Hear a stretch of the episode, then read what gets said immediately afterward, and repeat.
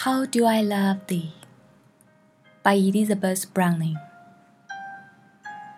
How do I love thee? Let me count the ways. I love thee to the depth and breadth and height my soul can reach, when feeling out of sight for the ends of being and ideal grace. I love thee to the level of everydays, most quietly by sun and candlelight. I love thee freely as men strive for right. I love thee purely as they turn from praise.